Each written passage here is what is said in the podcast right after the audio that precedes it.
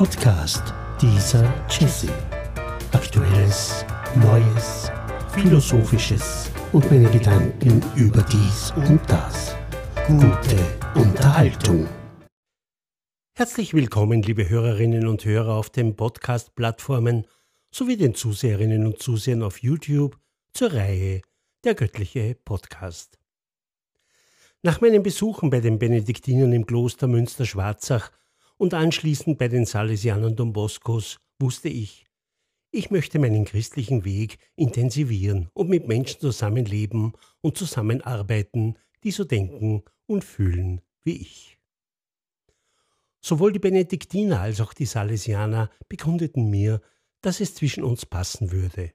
So musste ich eben nun herausfinden, welche Gemeinschaft meine zukünftige sein wird. Apropos Zukunft. Ich hatte damals ja noch meine Firma mit vielen Angestellten und auch diese brauchten eine Zukunft. Für mich selbst hatte ich in der Firma schon abgeschlossen.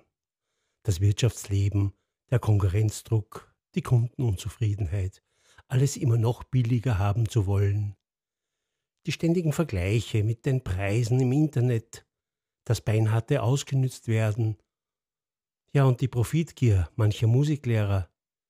Es macht ja einfach keinen Spaß mehr. Ein Beruf, an dem man keine Freude mehr hat, da bin ich der Meinung, da sollte man etwas ändern. Aber meine Mitarbeiter waren alle sehr gut und sie alle hatten ein Recht auf ihren Job. Sie haben ja jahrelang am Erfolg der Firma mitgearbeitet und so konnte ich sie nicht so einfach im Stich lassen.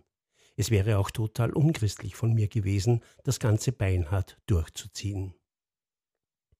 So fuhr ich wieder einmal ein paar Tage zur Klärung nach Deutschland ins Kloster Münster-Schwarzach. Dort angekommen war wieder da dieser Ruf, vor allem dieser Ruf in mir, Gott, hier bin ich. Eindeutig sprach alles für ein Leben bei den Benediktinern, eigentlich auch heute noch. Aber für mich war die Entscheidung nicht leicht. Warum? Im Klosterleben gibt es nach der Zeit des Kennenlernens das Postulat, also das richtige Mitleben im Kloster. Damit diese Entscheidung aber auch wirklich reifen kann, muss man auf seine innere Stimme hören, beziehungsweise sich dem Ruf Gottes stellen. Beides geht vor allem nur im Hinhören. Deshalb ist das Postulat auch eine Zeit des Klärens und diese Zeit des Hinhörens soll durch nichts gestört werden. Das bedeutet ungefähr ein Jahr lang im Kloster ohne Internet, ohne Handy, alles im Gebet, keine bzw. wenig Kontakte nach außen und das Ganze machte mir Angst. Nicht, weil ich es nicht aushalten würde, im Gegenteil, aber ich hatte Verantwortung. Eine Verantwortung meinen Mitarbeitern gegenüber, denen ich die damals noch gut gehende Firma überlassen wollte. Aber das Ganze geht nicht so schnell und es geht vor allem nicht so einfach auf Knopfdruck. Nach der Woche im Kloster fuhr ich mit dem Zug wieder heim und vieles ging mir durch den Kopf. Das Klosterleben, die Benediktiner Münster-Schwarzach, die mich so beeindruckten, das Choralsingen, die Abteikirche, neue Freunde unter den Mönchen. Ja, es war genau meins. Und so schrieb ich auf der Fahrt nach Wien, den Choralgesang noch im Ohr, am Laptop ein Mail an Pater Sigi von den Salesianern, dass ich mich aufgrund des innigen Stundengebetes und des Gesangs doch für die Benediktiner entscheiden werde aber eben noch nicht weiß, wie ich die Abwicklung mit meiner Firma auf die Reihe bekomme. Stunden später schrieb er mir zurück, wir sollten persönlich noch einmal reden. So kam ich ein paar Tage später, es war wieder ein Donnerstagabend, in das Provinzialat der Salesianer Don Boscos. Ich kam pünktlich zur Vespa, nahm in der Kapelle Platz. Alle standen auf und der Vorbeter begann zu singen. O Gott, komm mir zu Hilfe. Ja, bei dieser Vesper wurde gesungen, gesungen, wie ich es vorher bei den Salesianern noch nie gehört hatte. Beim anschließenden Abendessen sagte Pater Sigi und Pater Rudi zu mir, wenn du bei uns bist, singen können wir auch, wenn dir das so viel bedeutet. Ich war zutiefst beeindruckt. Es war zwar anders als im Kloster, hatte nicht ganz diese Atmosphäre, aber es war wunderschön auf eine andere Art. Im anschließenden Gespräch wurde mir auch angeboten, meine Firma einstweilen tageweise weiterführen zu können. Und so waren für mich zur damaligen Zeit vorerst alle Probleme gelöst. Ein paar Wochen später zog ich bei den Salesianern Don Boscos in Wien ein. Es lief alles sehr gut. Ich setzte meine theologischen Studien fort, wurde in das Ordensleben eingeführt, konnte mich aber trotzdem um die Firma kümmern und begleitete im Jugendbildungshaus Schulklassen bei sogenannten Orientierungstagen. Das waren meine Aufgaben.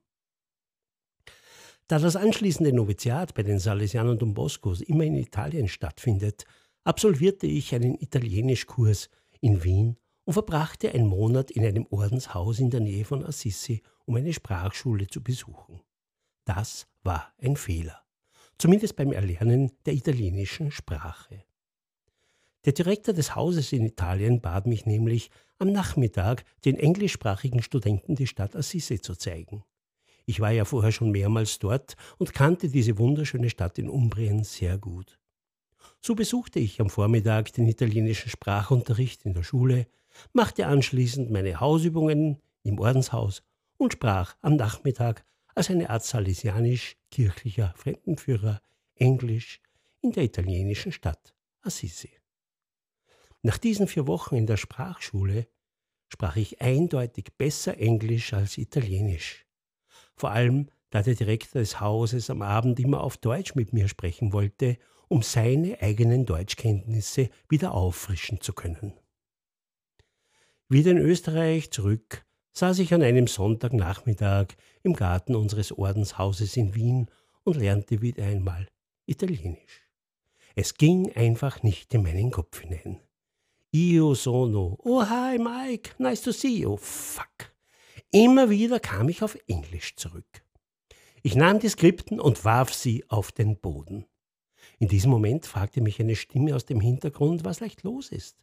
Es war der damalige Provinzial, also der oberste Chef der österreichischen Salesianer, der diese Szenerie zufällig beobachtete. Ich erzählte ihm meine Probleme und wie einfach für mich Englisch war. Da sagte er, komm mit, und wir gingen in sein Büro. Ich nahm Platz. Er suchte eine Telefonnummer aus einem Telefonbuch, griff zum Hörer. Und zwei Wochen später bekam ich von ihm die Nachricht, du wirst dein Ordensnoviziat nicht in Italien, sondern in den Vereinigten Staaten in Los Angeles absolvieren. Ja, der Mensch denkt, aber Gott lenkt. Und wie es weiterging, das erfährt ihr in der nächsten Folge von Podcast dieser Jesse. Aktuelles, Neues, Philosophisches und meine Gedanken über dies und das. Podcast dieser Jesse. Aktuelles, Neues, Philosophisches und meine Gedanken über dies und das.